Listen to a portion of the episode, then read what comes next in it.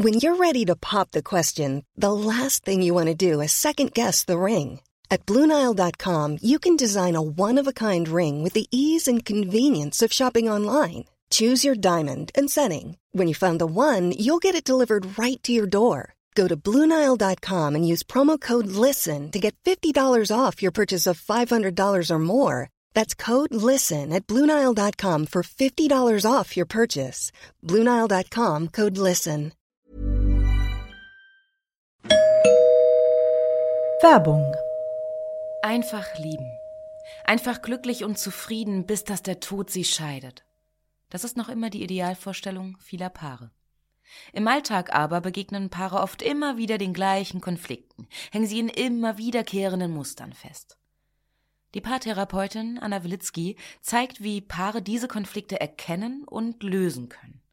Ihr Hörbuch Einfach lieben ist dabei äußerst unterhaltsam und fundiert und zeigt an vielen Beispielen aus Wilitzkis Praxisalltag, wie eine gute Liebesbeziehung gelingen und der Zauber vom Anfang der Beziehung neu belebt werden kann.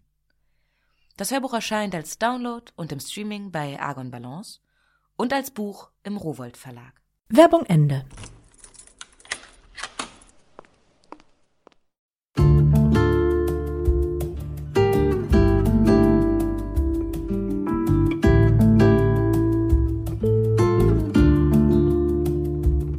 Herzlich willkommen zur neuen Folge von Einfach ganz Leben, dem Podcast für bewusstes Leben. Ich bin Jutta Rebrock, Moderatorin, Journalistin, Autorin und Sprecherin, unter anderem für Radionachrichten und Hörbücher.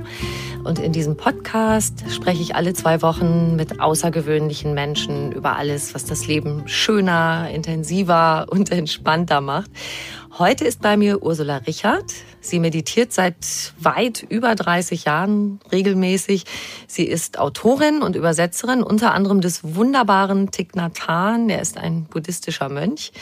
Und ihr neuestes Buch heißt Immunbooster Meditation. Das ist wirklich so ein kleines Schatzkästlein, ein kleines Büchlein, das wir an einem Abend im Bett durchlesen können und das ein echter Gesundbrunnen ist. Wir erfahren darin, wie wir mit Meditation unser Immunsystem stärken und sowohl unserem Körper als auch unserer Seele Gutes tun können. Darüber sprechen wir heute. Viel Freude beim Hören.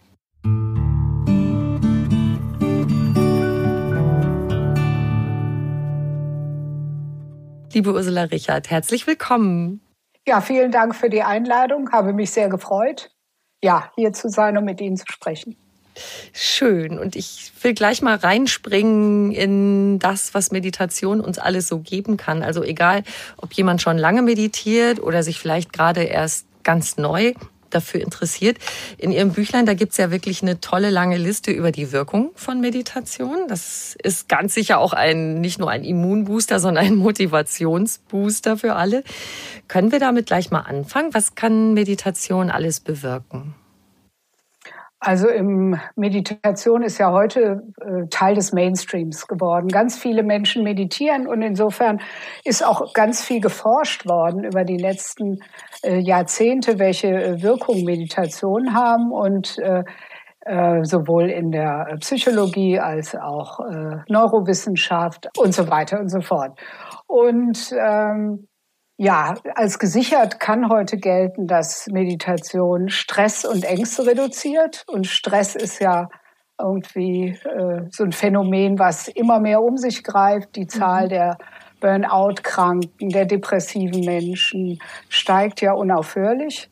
Und äh, gerade in unseren momentanen Zeiten sicherlich auch noch, denn auch äh, ja, sich in einem beschränkten Rahmen nur noch aufhalten zu können oder Homeschooling äh, Homearbeit und, und so weiter und so fort, all das äh, ja, führt ja zu erhöhtem Stress bei ganz vielen mhm. Menschen. Aber auch Ängste, das ist auch gut erforscht. Dann, äh, dass Meditation allgemein die Lebenszufriedenheit steigert, auch eine gute Nachricht. Und äh, psychische Probleme wie Depressionen und Zwangsstörungen auch lindern kann. Ähm, dann hat es positive Effekte, auch das ist erforscht, auf körperliche Beschwerden wie Bluthochdruck, Herzprobleme, auch chronische Schmerzen und soll sogar positive Auswirkungen haben auf die äh, Nebenwirkung von Chemotherapie und die Symptomatik chronischer Krankheiten. Ja, und sie fördert die Resilienz und unterstützt auf vielfältige Weise das Immunsystem. Ja, das sind jetzt immer so ein paar Punkte, die vielleicht äh, für uns äh, relevant sind und ermutigend äh, zu wissen, dass Meditation solche Dinge unterstützt und fördern kann. Ja, Meditation ist ja eine Jahrhunderte oder sogar Jahrtausende alte Praxis. Die war vielerorts religiös motiviert im, im Ursprung oder mit Religiosität zumindest verbunden. Ist es ja auch in vielen Kulturen noch. Und eigentlich ist es ja verrückt, dass dieses alte Ding Meditation so wahnsinnig gut in unsere Zeit passt, wie Sie das gerade äh, geschildert haben auch. Also mit den ganzen Anforderungen, Ablenkungen, Zerstreuungen, Stressfaktoren, die wir heute haben. Also quasi ein perfektes Tool, um in diesem schreiend lauten Drumherum zur Ruhe zu kommen? Ja, wobei ich denke, die Menschen aller Zeiten, natürlich waren die nicht mit so viel Ablenkungen und dergleichen konfrontiert wie wir heute, aber wenn man so alte Schriften mal liest, hatten auch mit ähnlichen Problemen zu tun. Äh, da hatte die Meditation nur noch eine ganz andere Ausrichtung, gerade wenn Sie erwähnt haben, dass sie religiös äh, eingebunden war, dann zielte die Meditation oder hat man meditiert, um Erleuchtung zu erlangen, um irgendwie nicht mehr in diesem Kreislauf der Wiedergeburten, was ja die buddhistischen und hinduistischen Kulturen glauben, wiedergeboren zu werden. Während heute äh, verfolgen die meisten mit Meditation ja ganz andere Ziele. Also nicht mehr so gestresst zu sein und Ruhepunkte zu finden in unserem Alltag. Und äh, ja, wenn ich denke, äh, dass äh, John Kabat-Zinn, das ist ein äh, Begründer der modernen Achtsamkeitsbewegung, auch die ja viel mit Meditation zu tun hat, äh, der hat äh, buddhistisch praktiziert und äh, war oder ist sicherlich auch Buddhist immer noch und hat dann aber auch in der Klinik als Arzt gearbeitet und da gemerkt, dass ein Problem äh, Stress ist bei den Patienten auch und äh, Schmerzen und Ängste und dergleichen. Und daraufhin hat er probiert, inwieweit Meditation wirken kann und äh, hat dann irgendwann gemerkt, es reicht nicht, wenn äh, Krankenschwestern oder Pfleger oder Ärzte äh, den Patienten äh, Achtsamkeit beibringen und selbst nichts davon wissen. Und so wurden auch die Ärzte, Pfleger, Krankenschwestern da einbezogen. Und man hat gemerkt, wow, das wirkt. Und von daher, das war ein ganz wichtiger Punkt, äh, Meditation hier im Westen für uns äh, verfügbar zu machen, indem vieles mhm. weggelassen wurde und so auf die Basis zurückgefahren wurde. Das finde ich auch spannend. Also die, die sich um uns kümmern, dass die im Grunde auch diesen inneren Ruhepunkt brauchen, um das vermitteln zu können. Ja, diese Fürsorge auch. Ja, das ist ein ganz äh, wichtiger Punkt, glaube ich, äh, wenn man schon mal im Krankenhaus war und mitbekommen hat, wie gestresst äh, Ärzte, Pflegepersonal ist, wie viel Arbeit, wie, in welchen Hamsterrädern äh, sie stecken, äh, dann hat man auch ein Gefühl dafür, wie gut es ihnen tun würde, auch in dieser Art und Weise äh, Momente der Ruhe in ihrem ganz alltäglichen Leben zu finden. Mhm. Ja. So, und jetzt kommt der Punkt. Man muss es in Anführungszeichen nur tun. Tun. Das ist ja auf die Schwelle. Also wir wissen, was uns gut tut. Ja, in die Natur gehen, gesund essen, uns bewegen oder ja. eben auch meditieren können uns aber nicht aufraffen oder wir probieren es mal aus, aber schaffen es nicht durchzuhalten. Also wie finden wir erstens Zugang zur Meditation und wie können wir da eine regelmäßige Praxis draus machen und dranbleiben? Tja, das sind natürlich wichtige Punkte, die Sie angesprochen haben und die immer irgendwie sehr schwierig sind. Dann wirklich zu realisieren. Man weiß ja, welche guten Vorhaben man sich zu Silvester manchmal macht und wie schnell die dann wieder aufgegeben worden sind. Ja, äh, ich denke, indem man äh, ganz gut ist, wenn man mal bescheiden anfängt. Mhm. Also vielleicht sich äh, fünf Minuten zunächst mal hinsetzt und damit anfängt und das, wenn man das jeden Tag macht, also Regelmäßigkeit ist, glaube ich, auch äh, eine ganz gute Sache und zwar dann jenseits von Lust und Laune, sondern wenn man das macht, einfach wie man sich täglich gelernt hat, die Zähne zu putzen zweimal mhm. mindestens. Ähm, so kann man sich vielleicht auch äh, die Meditation äh, äh, in den Alltag integrieren. Zu Zeiten, äh, die für einen gut sind, die stimmig sind und sich auf jeden Fall nicht überfordern. Also nicht damit anfangen, das zu einem neuen Leistungsding zu machen, was ich jetzt auch noch hinkriegen muss in meinem schon so vollgepackten Alltag. Dann gibt man es sicher irgendwie schnell, schnell wieder auf. Ja, kleine Schritte, die helfen ja oft, ne? Erstmal ja paar Minuten. Ich habe so einen Spruch, ich sage dann manchmal, da diskutiere ich jetzt nicht mit mir. Ich habe mir das vorgenommen, ja. weil das gibt's doch. Dann fängt man an so, ja, aber viel, nee, heute Morgen doch nicht so toll. Ach, hm, vielleicht heute Nachmittag, ach, oder vielleicht heute Abend. Und sobald man anfängt mit sich zu diskutieren, schwupps ist es um die Ecke und äh, man macht es oft nicht mehr. Ne? Ja, das ja. stimmt. Die Erfahrung habe ich auch gemacht. So, ja.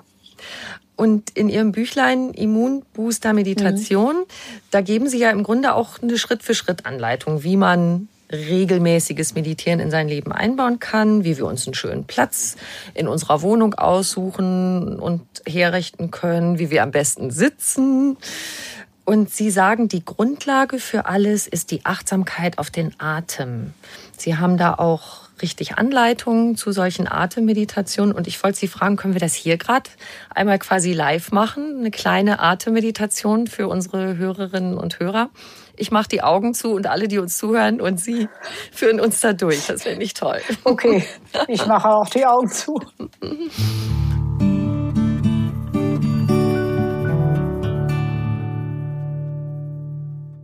Erstmal setzen wir uns, schauen, dass wir bequem sitzen werden uns mal unseres Sitzens bewusst auf dem Stuhl oder auf dem, ja, im Bürostuhl äh, oder auf der Couch oder wie auch immer oder wenn man sich auf den Boden setzen mag, da am besten ein Kissen unterlegen und dann schauen, dass der Rücken gerade ist und äh, ja aufrecht, aber nicht verkrampft.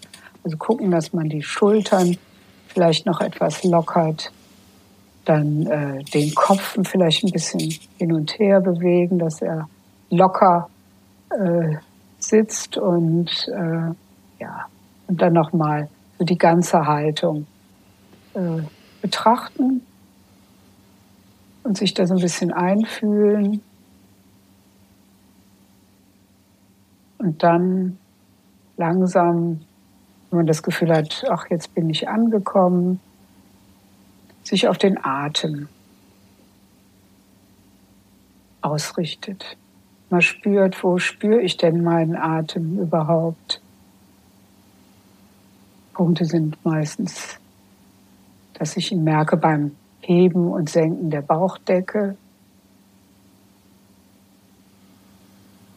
oder beim Ausströmen aus der Nase. Mal schauen, wo man ihn am besten wahrnimmt. Und sich dann für einen kurzen Moment darauf zu konzentrieren. Also einfach ganz normal atmen, den Atem nicht kontrollieren, nicht verändern, einfach lassen, so wie er ist und ihn einfach wahrnehmen.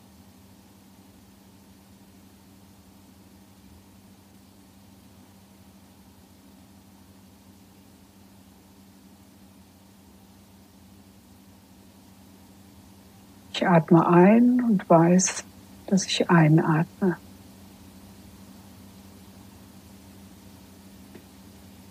Ausatmend weiß ich, dass ich ausatme.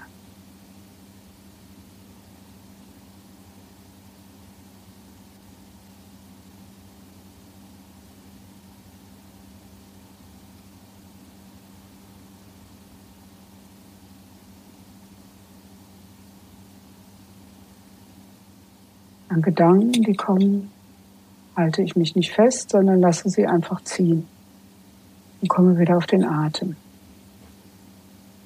Ein, aus.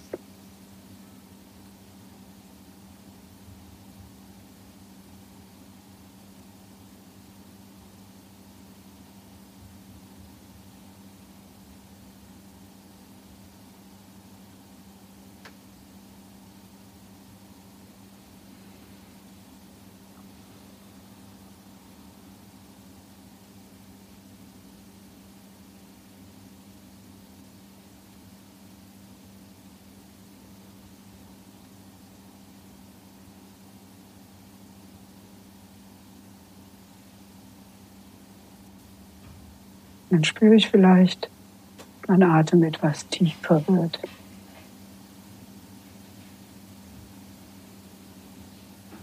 Vor allem der Ausatmen. Und auch das einfach nur bemerken, nicht kommentieren, einfach nur wahrnehmen.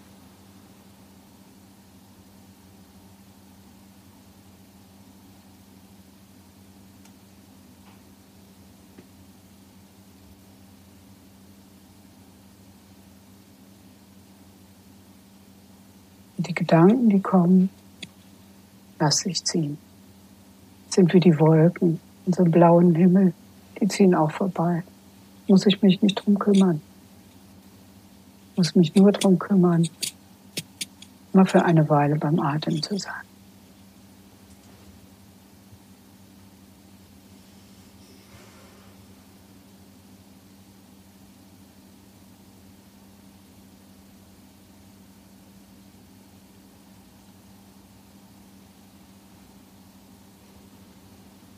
Einatmend weiß ich, im gegenwärtigen Moment angekommen.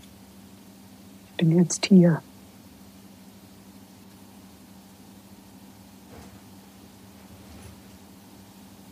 Ausatmend weiß ich, ich bin jetzt hier. Ganz lebendig.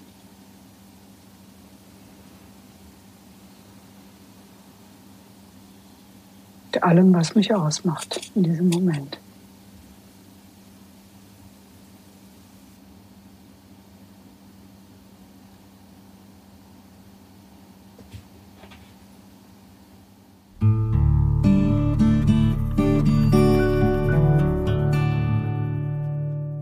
Wir können jetzt auch noch eine halbe Stunde weiter sitzen. Ich war jetzt ganz weit weg, Frau Richard. ja, schön. Das freut mich. Ich war auch ganz in Ruhe. Ja. Wunderbar. Ich finde es übrigens so hilfreich, dieses einatmend weiß ich, dass ich einatme und ausatmend weiß ich, dass ich ausatme. So reduziert nur auf das, weil genau das, was Sie erwähnt haben, man hat tausend Gedanken und dann sitzt man da und denkt, das finde ich aber blöd, dass ich das jetzt mhm. denke. Ich wollte doch ganz leer ja. werden und ich werde aber nicht leer. Ja. Ach du meine Güte. Ja. Und da ist dieser kleine Satz oder die zwei Sätze sind so hilfreich, weil es einfach nochmal hilft, nur an sozusagen an das Atmen zu denken. Ja, ich finde solche äh, Meditationen, äh, die mit gewissen Anleitungen oder gewisse geleitete Meditationen, finde ich auch sehr hilfreich, gerade in dem Punkt, den Sie sagen, denn sonst äh, verliert man sich oft in Diskussionen oder er hat ja auch oft das Gefühl, äh, Meditation oder haben ja manche Menschen, das Bild Meditation heißt aufhören, ich muss aufhören zu denken. Und äh, das, ja, klappt sowieso nicht, weil wir, äh, unser Gehirn ist dafür da zu denken und wird auch weiter denken. Aber äh, durch solche Sätze kann man sich ausrichten und dem Denken mal nicht so eine Aufmerksamkeit, die Aufmerksamkeit vom Denken auf das mhm. Atmen nehmen. Also, es ist nicht schlimm, wenn man doch noch ein bisschen dabei denkt. Ne? Man wird immer denken. ja. Das Einzige, was man versuchen, ist es schwer genug, ist eben die Aufmerksamkeit dann immer wieder von den Gedanken äh, wegzunehmen und sich auf das auszurichten, was man eigentlich wollte, dem Atem folgen, den Atem wahrnehmen. Und nicht ärgern. Und, ja, und nicht ärgern und geduldig sein. Ja, so. Oder wenn man sich ärgert, das wahrnehmen. Aha. Ja, auch spannend. Dieses, was kommt alles an Gefühlen und Gedanken, nur wahrnehmen. Und das finde ich auch toll zu üben, weil das können wir auch so schlecht, weil wir meistens das dann beurteilen. Ich krieg das nicht hin. Ja. Zum Beispiel, ne? Genau, mhm. genau, ja. Also Meditation ist einfach, denke ich, äh, ja, die Chance, sich äh, besser kennenzulernen mit all dem, wie man gerade ist und äh, nicht mit Wunschbildern und dann sich eben auch darin kennenzulernen, wie schnell man sich verurteilt und wie man das äh, Meditieren dann zu einem inneren Schlachtfeld auch machen kann und äh, mhm. ja. Und wenn man das dann schnell wieder aufgibt, verstehe ich das gut. Weil wer will das schon ständig im Kampf mit sich zu sein. Wie war das denn bei Ihnen? Gab es da auch so Phasen? Also erstmal, wie Sie, wie Sie die Meditation kennengelernt haben und auch vielleicht mal, oh, kriege ich nicht hin oder Unlust weiterzumachen oder war das sofort ganz große Liebe bei Ihnen? Äh, nee, das war eher Liebe auf den zweiten Blick, würde ich sagen. Äh, ich äh, bin mit einer Freundin ist schon lange her, Mitte der 80er nach Sri Lanka gefahren für so eine Urlaubsreise von sechs Wochen. Und äh, dann haben, sind wir äh, an einem Ort vorbeigefahren, da stand Meditationskurs zehn Tage. Und dann haben wir gedacht, okay, das können wir ja mal machen. Und dann haben wir so einen zehntägigen Meditationskurs gemacht bei einem australischen Mönch und äh, saßen dann in den Teebergen äh, mussten um vier Uhr morgens aufstehen. Es gab äh, ab mittags nichts mehr zu essen. Äh, und äh, wir saßen viele Stunden und ich fand es nur furchtbar. Ich hatte das Gefühl, das kann ich nicht, gerade dieses den Atem nicht verändern, mhm. sondern nur beobachten. Ich habe mich mit meiner Freundin in der Hütte, in der kleinen Hütte ständig gestritten. Ich wollte wirklich weg.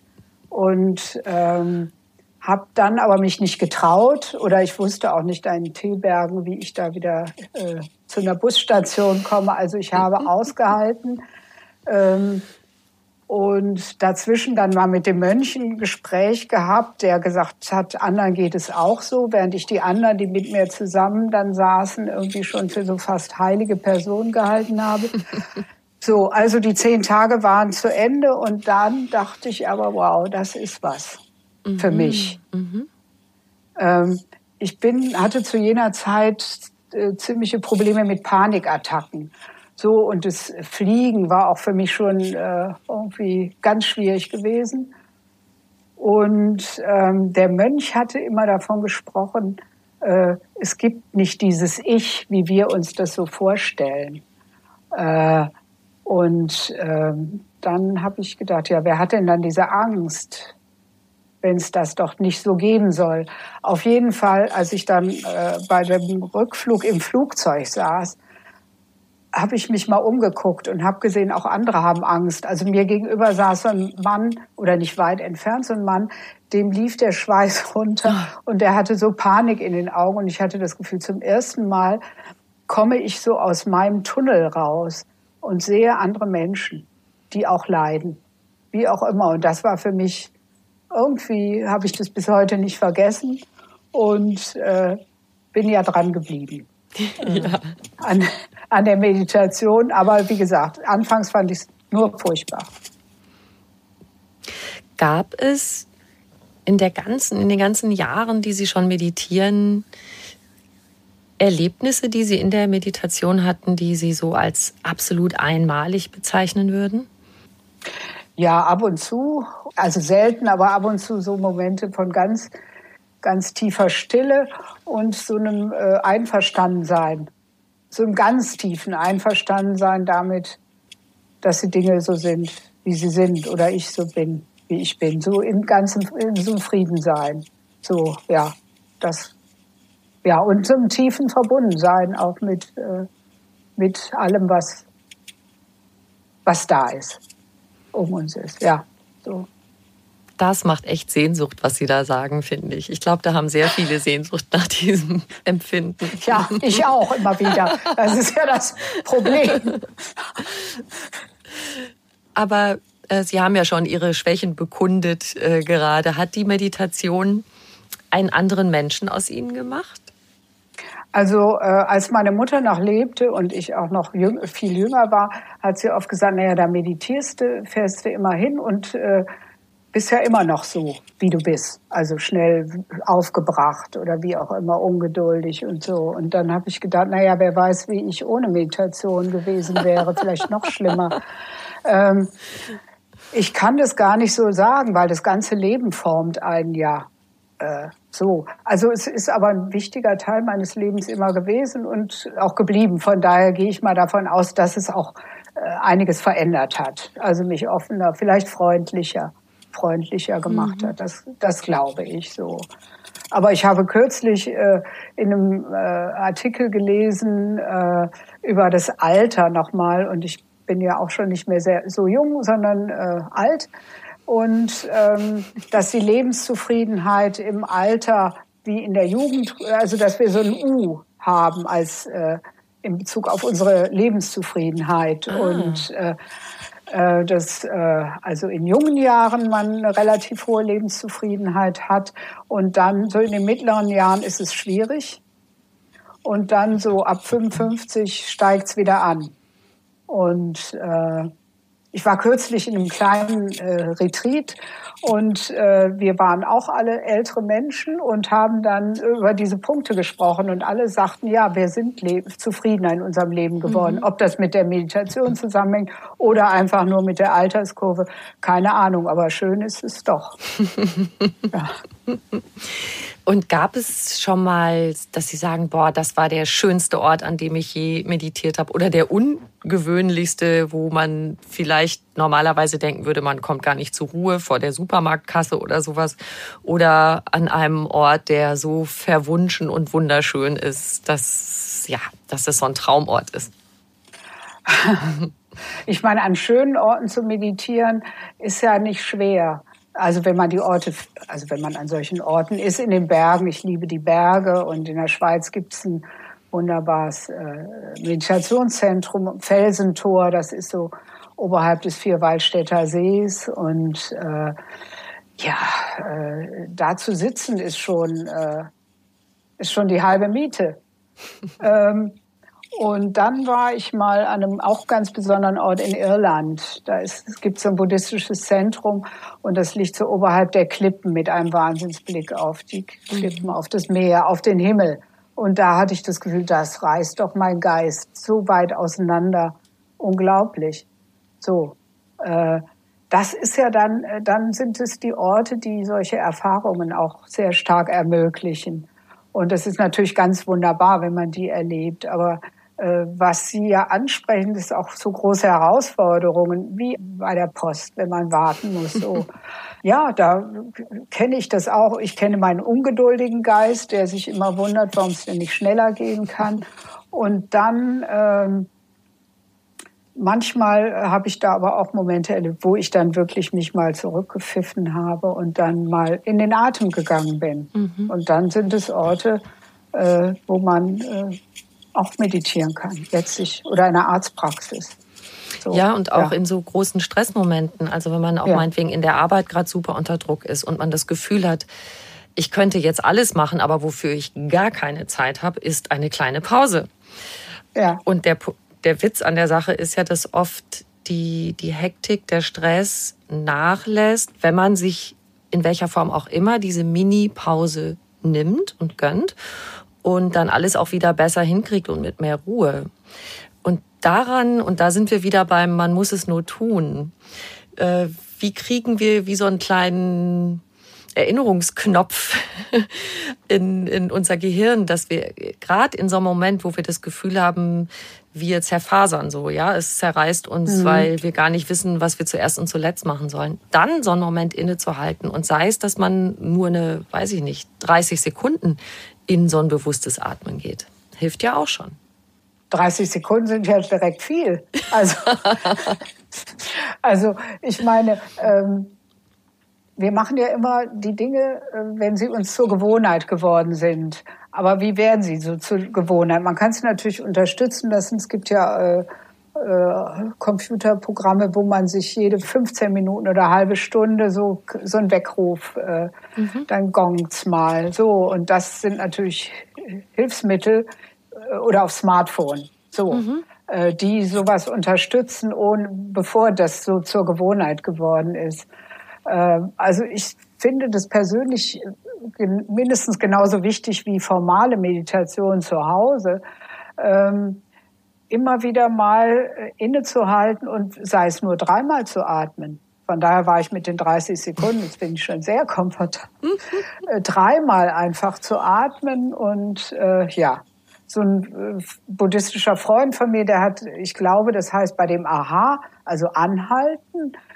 Und dann in der Thich Tradition spricht man sehr von Halblächeln, also das Gesicht mhm. mal entspannen und so ein bisschen halblächeln und dann äh, atmen. Mhm. So, also dieses Gesichtsyoga, mal so ein bisschen entspannen alles und äh, atmen und dann ist man schon ein bisschen äh, mehr in die Ruhe wiedergekommen und hat zumindest mal so einen Break gesetzt in diesem hektischen hektischen Alter. Und wenn man sich das zur Gewohnheit machen kann, sei es zur Gewohnheit so oder aber immer wieder hingewiesen durch Smartphone, klingeln oder wie auch immer, dann ist es toll. Das ist ein toller Tipp mit diesem Erinnerungstool, mit dem Smartphone zum Beispiel. Also sagen wir nochmal, es reichen drei Atemzüge, anhalten, halb lächeln, atmen. Und dann geht es schon wieder besser weiter. Schön. Ja. Jetzt haben Sie Thich Nhat Hanh schon erwähnt, dass ich habe mich auch so sehr gefreut auf unser Gespräch heute, weil ich die Texte von Thich Nhat Hanh so wundervoll finde. Sie haben Bücher von ihm übersetzt. Ich habe welche zu Hause. Da ist zum Beispiel dabei einfach lieben, einfach versöhnen, achtsam sprechen, achtsam zuhören. Aber auch mhm. gerade diese einfach Serie, ich finde so schön, weil die allein die Titel mit diesem Wort einfach sind schon so schön. Für mich steckt da auch zweierlei drin, nämlich tu's doch einfach, Liebe, versöhne dich. Und auch, dass es einfach sein kann, weil wir ja denken, das ist immer kompliziert und schwierig.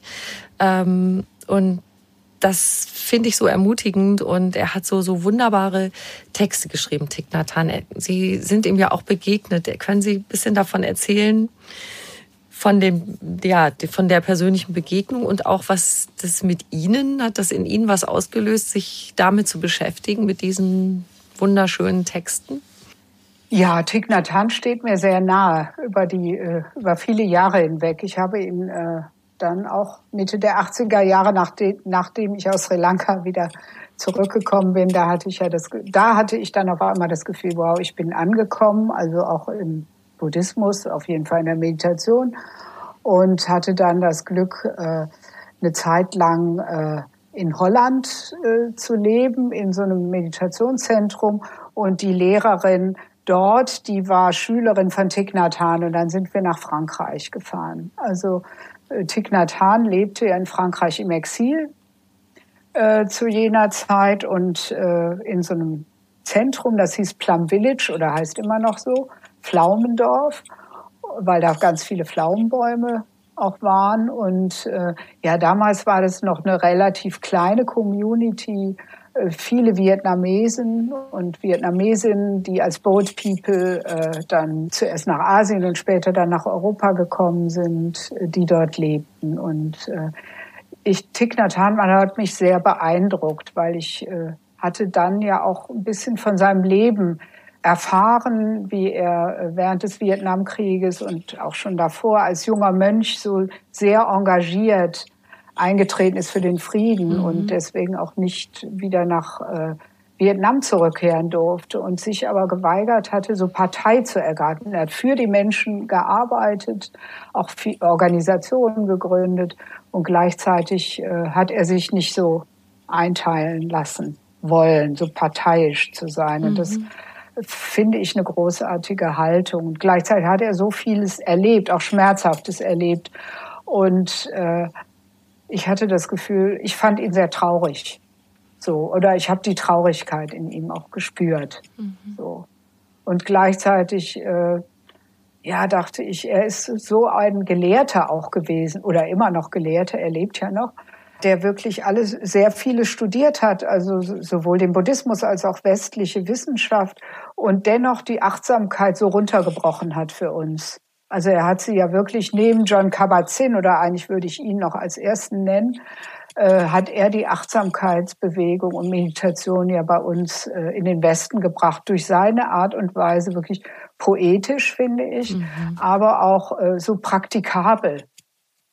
Das Wichtigste irgendwie davon zu vermitteln und äh, sich nicht zu scheuen. Also auch manchmal wurde dann gesagt, ach, das ist alles so einfach, wie der Thich das ausdrückt. Der simplifiziert das einfach und macht so, ja, alles so einfach. Und äh, das, ich finde das ein großes Geschenk. Ja.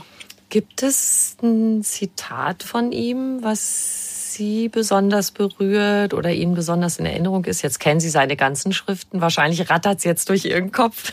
Ja, ja. Ich erzähle indessen, während Sie überlegen, ja. es gibt nämlich eine wunderbare Folge in meiner Podcast-Serie mit dem Schauspieler Herbert Schäfer. Und Herbert Schäfer liest auf unnachahmlich schöne Weise die Texte von Thich Nhat Hanh.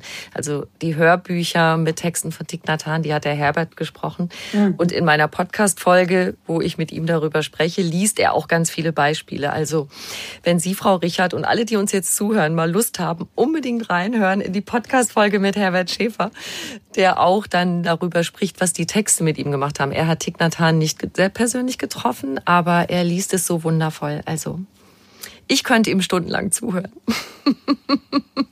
Ich glaube, ich habe ihn auch schon gehört. Ja, ja. Ja. Ja, mit dem Zitat erwischen Sie mich jetzt wirklich auf dem. Äh, also ich erinnere mich, weil ich jetzt auch äh, zwei Jahre lang hintereinander für so einen Taschenkalender achtsam Leben mhm. äh, die Texte zusammengestellt habe und da ja noch mal alle Bücher so durchgeforstet habe. Äh, eines, was ich, äh, nee, zwei, die mich sehr berühren. Mhm. Äh, zum einen, aber ich kriege die jetzt nicht äh, richtig wortwörtlich, glaube ich, hin. Ähm, sagt er, dass es wichtig ist, sich immer zu, wieder zu fragen, äh, ist mein Herz offen genug mhm. äh, für die Liebe? Liebe ich? Also so, sich dieses, das ist mein Herz offen für andere oder für meinen Liebsten, meine Liebste? Mhm. So, dieses, äh, ja, das. Und dann äh, habe ich äh, 2013, glaube ich, nee, 14, ein Buch von ihm übersetzt, das heißt Das Wunder im Jetzt. Das ist ein äh, äh Text, den er auch äh, ja, selbst geschrieben hat und äh, zwar 2013, also kurz bevor er dann einen Schlaganfall bekommen hat und wo er äh, auch noch davon spricht, äh, dass er sich immer gesucht hat und wie schwierig es auch für ihn irgendwie ist, im Hier und Jetzt anzukommen, weil er sich immer gesucht hat und jetzt erst das Gefühl hat, sich gefunden zu haben. Mhm. Also dieses auch für so einen Menschen wie ihn ist es ein Prozess. Es ist immer ein Prozess des Ankommens und dann sich wieder ein bisschen Verlierens vielleicht und dann wieder ankommen. So, das fand ich irgendwie sehr berührend. Es ist ein langer Weg und wir sind eigentlich immer unterwegs, nicht wahr? Ja, aber ich denke, durch Meditation macht man sich den Weg auch ein bisschen schöner oder leichter. Mhm. Das glaube ich schon. Sehr berührend. Wir haben ja eben schon gesagt, dass, dass Meditation eine uralte Technik ist. Also die alten Mönche wussten schon, was gut ist. Und ich finde es so spannend, weil heute jetzt in, mit den Verfahren, die wir haben in unserer modernen Zeit, da kann man ja auch mit diesen sogenannten bildgebenden Verfahren nachweisen, mhm. was das in unseren Körpern und speziell auch in unserem Gehirn macht. Also Stichwort mhm. Neuroplastizität. Plastik. Wie mhm. verändert Meditation unser Gehirn? Ähm, da weiß man inzwischen, dass es auch davon abhängt, was für eine Art Meditation, äh, um welche Art der Meditation es geht, äh, um zum Beispiel die erwähnte Achtsamkeitsmeditation. Äh, da gibt es Forschungen darüber, dass äh, ja nach einer gewissen äh, Zeit der Praxis äh, sich im Gehirn äh, irgendwie die graue Substanz auch ein bisschen, äh, die für unser Denkvermögen, für unser Problemlösungsvermögen gut ist, äh, dass die zunimmt. Mhm. Äh, und wir in, diesbezüglich dann äh, äh, besser in der Lage sind oder mehr in der Lage sind zu denken, problemorientierte Lösungen zu finden und äh, dergleichen. So. Dann gibt es ähm, bildgebende Verfahren, die untersucht haben, wenn Menschen in bestimmte meditative Zustände gehen. Und da sehr bekannt geworden ist ein tibetischer Mönch, also ein Franzose, der tibetischer Mönch ist und gleichzeitig Wissenschaftler, Mathieu Ricard.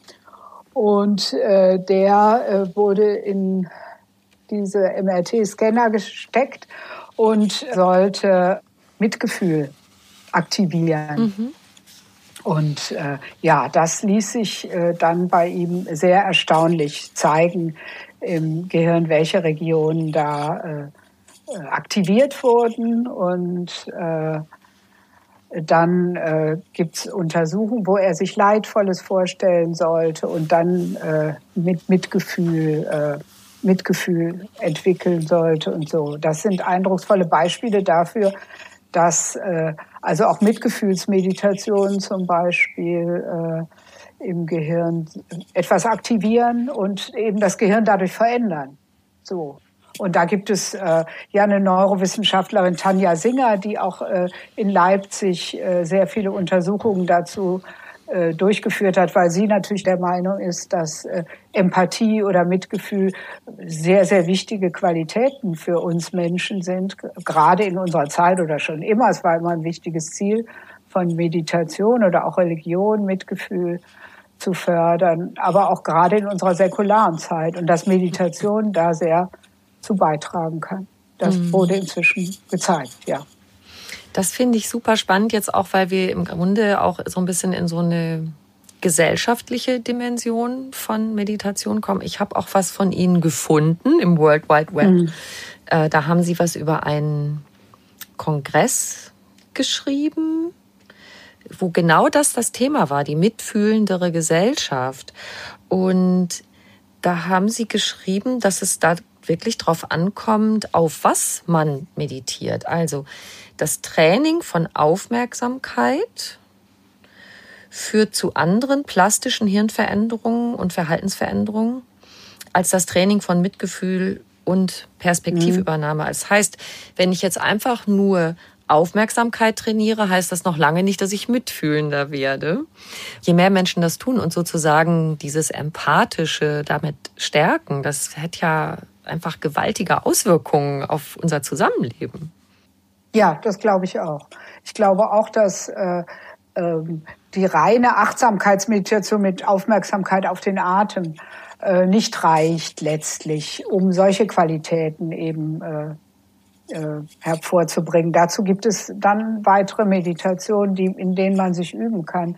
Und ich finde das auch sehr, sehr wichtig, weil ich schreibe ja auch in dem Buch, oder das ist mir ein ganz wichtiger Punkt, dass man sich nicht anfängt, durch Meditation die Welt so schön zu meditieren, dass ich die äh, Probleme ausblende, die es ja gibt.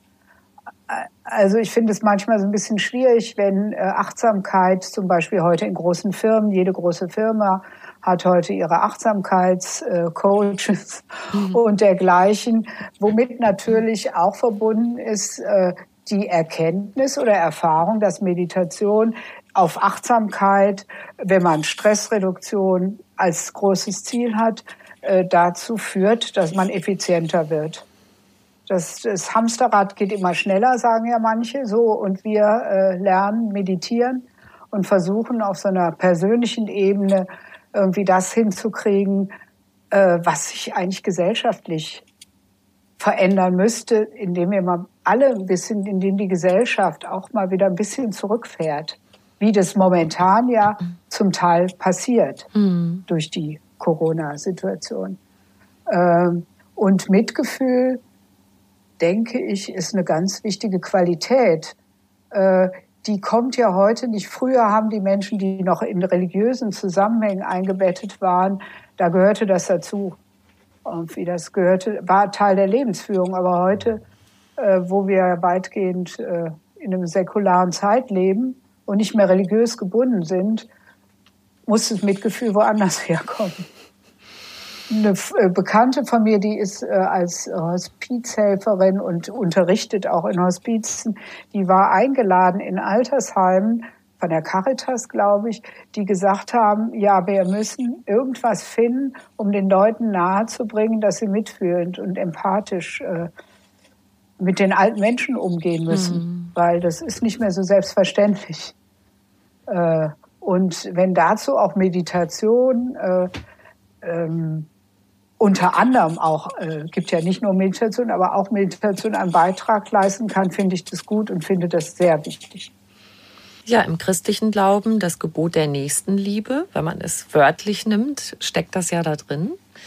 Mhm. Und durch welche Art von Meditation können wir das stärken, die Empathie und das Mitgefühl? Also traditionell gibt es im Buddhismus eine Meditation, die wird immer Meditation der liebenden Güte genannt, wo man sich so bestimmte Sätze spricht.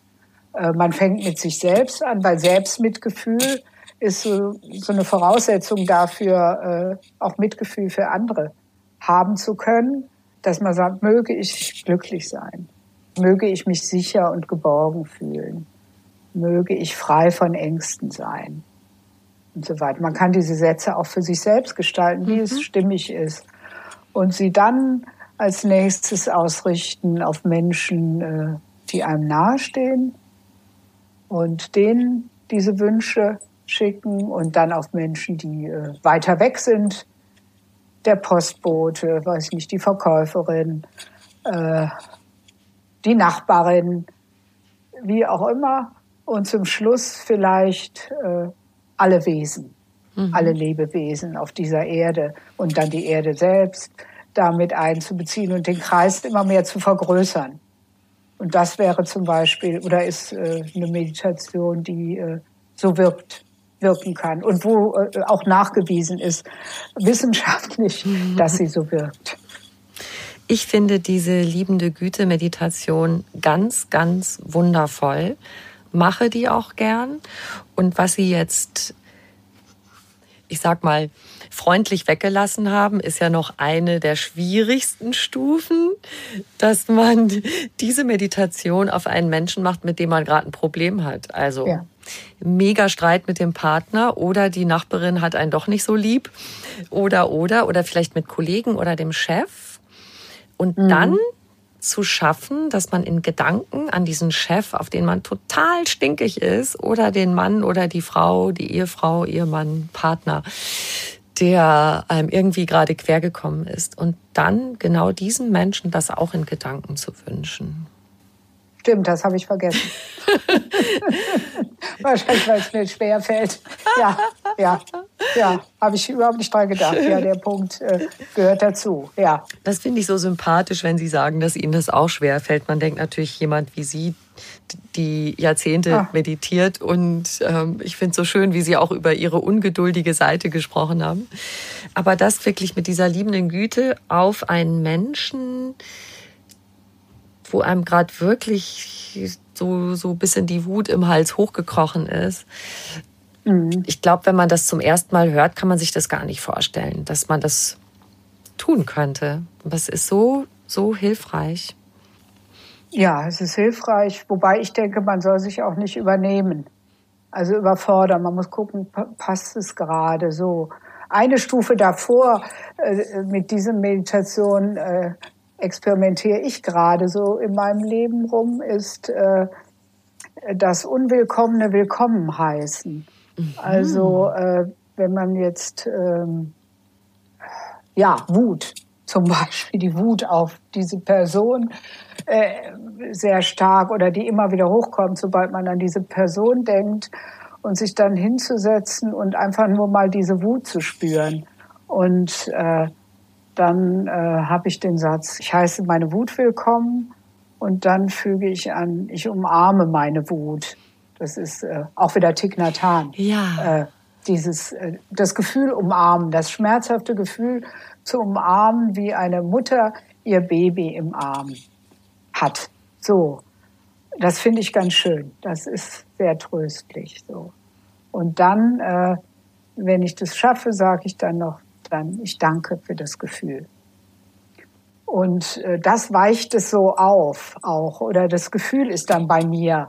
Es hängt nicht mehr, ich hänge nicht mehr so an der anderen Person äh, dran. Äh, und äh, dann als nächsten Schritt äh, vielleicht dann äh, geht diese liebende Güte-Sätze, die sich dann auf den Menschen beziehen, den ich hasse, sobald ich an ihn denke oder das Gesicht vor mir habe, äh, ist vielleicht ein Zwischenschritt. Denke ich gerade mal. Ja, und das ist schön, dass Sie mich da gerade dran erinnern, dieses Umarmen. Das hat mich auch ganz besonders fasziniert an allem, was ich von Thich Nhat Hanh gelesen habe. Dieses Umarmen, damit nehme ich dem Ganzen auch das Giftige, den Stachel. Ja, und dieses sich körperlich vorzustellen, äh, das hat was. Äh, ich habe mal einen Mönch aus der Thich Nhat Hanh Tradition sprechen gehört, der hat darüber gesprochen, dass er depress sehr depressive Episoden hatte in seinem Leben und dann wirklich im Bett gelegen hat und äh, dieses Gefühl äh, umarmt hat und zwar richtig körperlich. Der hat sich selbst umarmt mhm. und das hat noch mal einen Unterschied gemacht zu dem, dass man es sich vielleicht vorstellt oder dass man es nur sagt. Ja, ich umarme dies, ich umarme jenes. Das wirklich zu tun, äh, kann was Heilsames haben. Wunderbare Vorstellung. Das ist, ja. glaube ich, auch dieses sich selbst umarmen, selbst wenn man gar nicht ein negatives Gefühl umarmt, sondern sich ab und zu selbst umarmt am Abend im Bett. Das ist auch eine schöne Sache. Zum Beispiel, ja. Weil das mit der Selbstliebe, da hätten wir noch ein neues Kapitel. Das mit der Selbstliebe fällt uns allen ja auch nicht so leicht, ne? Nee, das stimmt, ja, so.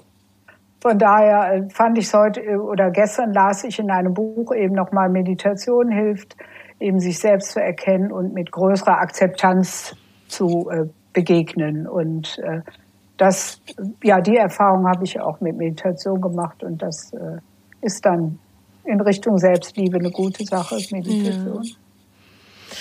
Also fassen wir mal zusammen, sich selbst Gutes tun und auch etwas dafür zu tun, sich selbst lieb zu haben. Dann gibt man das auch in die Welt hinaus. Und wenn das möglichst viele Leute machen, kann das ganz schön gut sein. Ja, das kann ganz schön gut sein, ja. Also die Gefahr ist immer bei Meditation, dass man äh, zu eng wird, zu sehr auf sich selbst bezogen, immer nur sich selbst im Kopf hat. Oder wenn man Meditation eben zu so einem Leistungssport macht, das muss ich auch noch machen.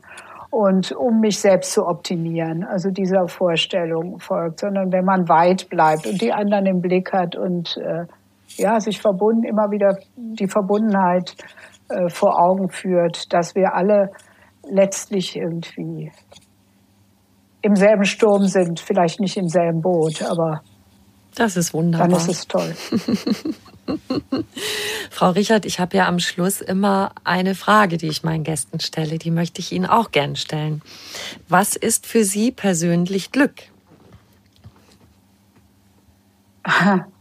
äh, Glück ist äh, einverstanden sein mit dem, was ist. Also im tiefsten Sinne stimmig, dieses stimmig ein Gefühl großer Stimmigkeit und Weite. Ja, Weite und Verbundenheit. Das ist für mich Glück, wenn ich das erfahre. Wunderbar. Ich danke Ihnen sehr, sehr für dieses schöne Gespräch. Ja, vielen Dank. Es war mir eine große Freude.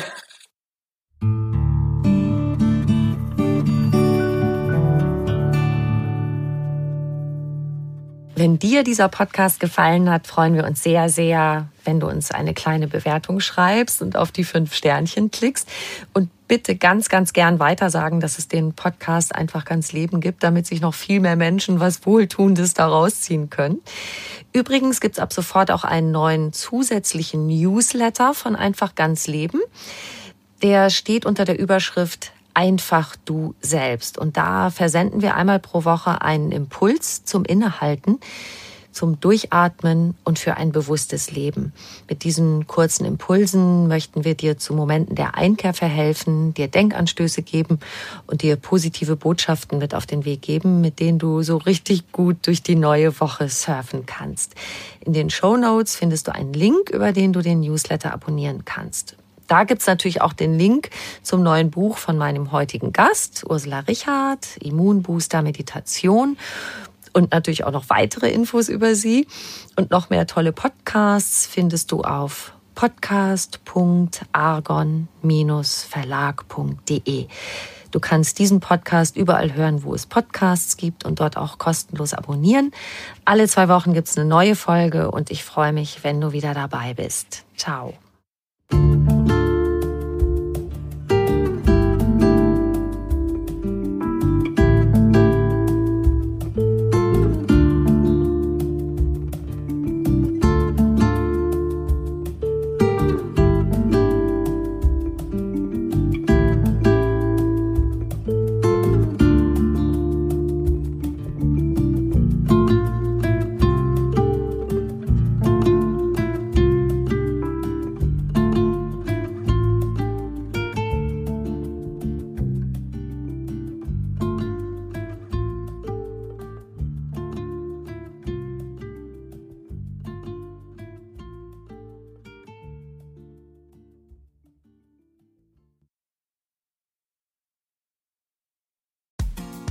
Frauenstimmen.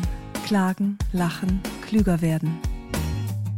Ich bin Ildiko von Kürti, ich bin Buchautorin und Journalistin und in meinem Podcast spreche ich alle zwei Wochen mit lebensklugen und mutigen Frauen über das Loslassen und das Aufbrechen, das Verlieren, das Suchen und das Finden. Ich bin stolz darauf, wie viele wunderbare Frauen bereits bei mir zu Gast waren. Unter ihnen Stefanie Stahl, Maria Furtwängler, Annika Decker oder Gerburg Jahnke. Und ich freue mich auf alle, die noch kommen. Ihr könnt Frauenstimmen überall dort hören, wo es Podcasts gibt. Herzlich und hoffentlich auf bald. Eure Ildiko.